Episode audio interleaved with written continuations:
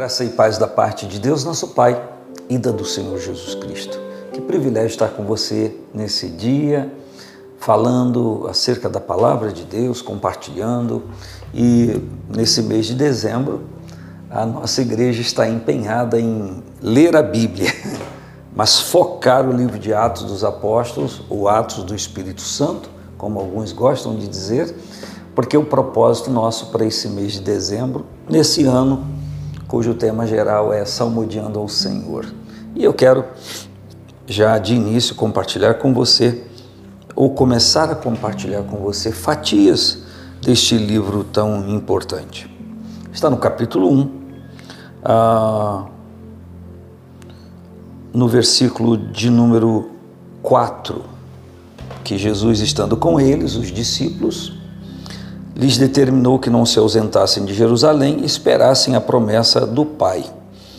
E ele diz: Porque na verdade João batizou com água, mas vós sereis batizados com o Espírito Santo não muito depois desses dias. E aqueles que haviam se reunido perguntaram ao Senhor Jesus, dizendo: Senhor, restaurarás tu neste tempo o reino a Israel? E eu quero compartilhar com você hoje sobre o tema confusão de reinos. Porque os judeus estavam avassalados, submissos a, ao Império Romano, e durante todos esses, esses, esses aprisionamentos, esses confinamentos, ou essas é, exigências impostas pelo Império Romano em todo esse tempo, eles esboçaram reações de libertação e todas elas frustradas. Porque, na verdade, Israel não havia reconhecido ainda e, durante toda a história, teve muita dificuldade de reconhecer que o problema não eram as nações invasoras o problema era o pecado, era a insubmissão, era desonra ao próprio Deus que eles conheciam a história tão claramente. Mas, como diz o Senhor Jesus, eles eram de dura cerviz. E quando Jesus Cristo veio, trazendo as novidades do céu, o pensamento de Deus a respeito deles, e durante o tempo que lhes ministrou objetivamente, três anos, três anos e meio, o que Jesus estava fazendo era lhes mostrando um reino celestial que, se eles se submetessem a esse reino celestial, seriam libertos da opressão que viviam por conta do reino humano material. Eu peço a você desculpa porque eu não tenho habilidade para, num tempo de nove minutos, dez minutos, contextualizar como deveria. Mas toda a tentativa de Cristo lhes mostrar o reino celestial, ensinar-lhes a orar, Pai Nosso que estás no céu, todos os ensinamentos, eles tinham muita dificuldade de compreensão e por terem muita dificuldade de compreensão. Nós vemos até nesse momento em que Jesus ressuscita e sobe aos céus e lhes promete derramar o Espírito Santo, eles ainda estão focando o reino material. Quando Jesus fala da descida do Espírito Santo, quando Jesus equipara, olha, João batizou com você, vocês com água para o arrependimento, mas vocês serão batizados com o Espírito Santo. Eles perguntam: restaurarás tu nesse momento que recebermos esta unção do Espírito Santo, restaurarás tu nesse tempo o reino Israel?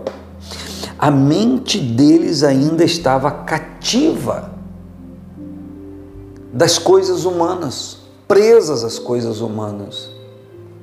E o que eu estou tentando dizer aqui não é que a gente não deva estar preso às coisas humanas de, em certo sentido, por conta de convivermos com elas diariamente.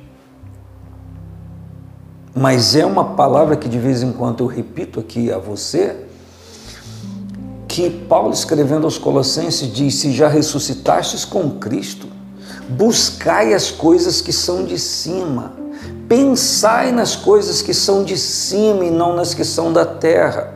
Então, a verdade do Evangelho, as novidades da palavra de Deus, do Evangelho de Cristo, nos levam a entender e a nos, a nos orientarmos e focar as coisas que são de Deus. O, o, as pessoas que falam de batalha espiritual, as pessoas que falam de vida diante do Senhor, sempre dizem que o reino celestial governa o humano, mas como é difícil essa submissão, como é difícil separar isso.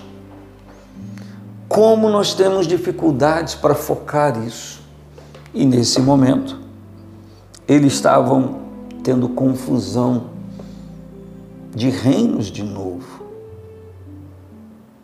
Jesus diz que o reino de Deus, que as coisas do reino de Deus são vistas em outra proporção e probabilidades de êxito, em, em comparação com aquelas coisas que são visíveis, temporais. A própria Bíblia diz que a gente deveria buscar primeiro as coisas que são invisíveis porque elas são eternas, elas são feitas em Deus. Mas a casta de opressão por conta das coisas humanas parece que nos prendem ainda. Paulo asseverou a igreja dizendo, o que Jesus Cristo já havia declarado, que o reino de Deus não consiste em comida nem bebida, mas em gozo, paz e alegria no Espírito Santo que o reino de Deus é diferente do natural. A Bíblia diz que Deus entregou o reino dos homens aos homens. Mas o reino celestial ele não entrega a ninguém.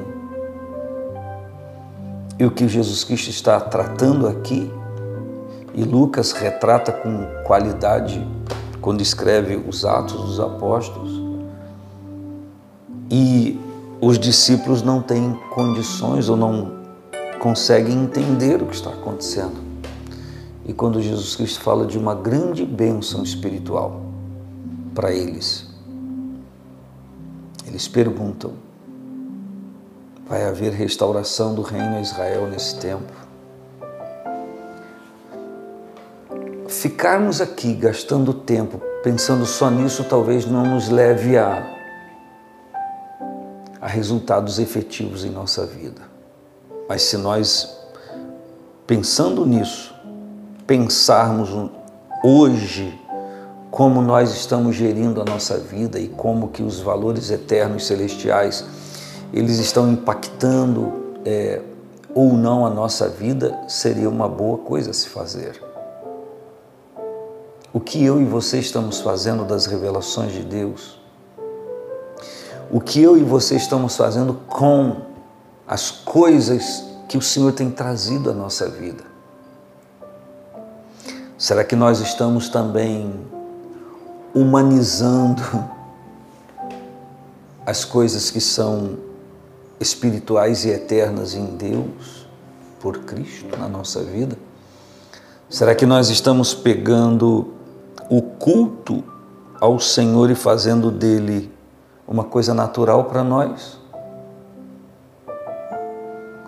Eu não posso dizer com palavras uma mensagem que recebi ainda na última semana que me impactou negativamente, me entristeceu de ver a atitude de, um, de uma pessoa líder em um culto, numa atitude totalmente eh,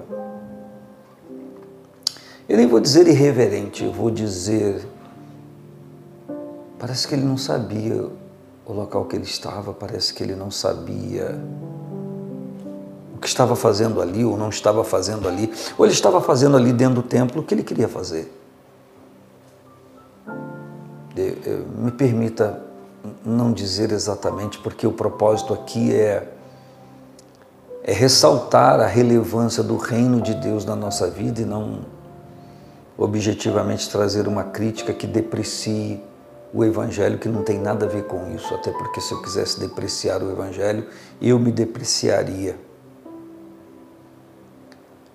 E eu fiquei pensando que aquilo era tão desproporcional que será que nós estamos entrando no templo, no lugar reservado para cultuarmos o Senhor, consagrado para isso, estamos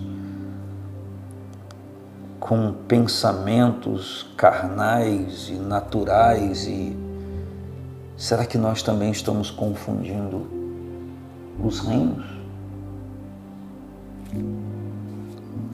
Fazendo com que aquilo que é o reino de Deus e que é uma coisa pura e celestial, espiritual, divina, relevando a coisas humanas comuns, Será que no nosso relacionamento a gente está dando lugar à inveja, ao ciúme, essas coisas que são carnais e, e fazendo dessa forma nós estamos igualmente confundindo os reinos. Quando você pensa em ir ao culto no templo para cultuar o Senhor e junto aos irmãos, o que, que passa na sua mente, o que passa na sua cabeça? E efetivamente dentro do templo é o que acontece com você. Você está ligado no culto, na celebração ao Senhor ou nos detalhes da roupa, de como está? Como que você sai do culto no templo? Os argumentos seus em casa são quais?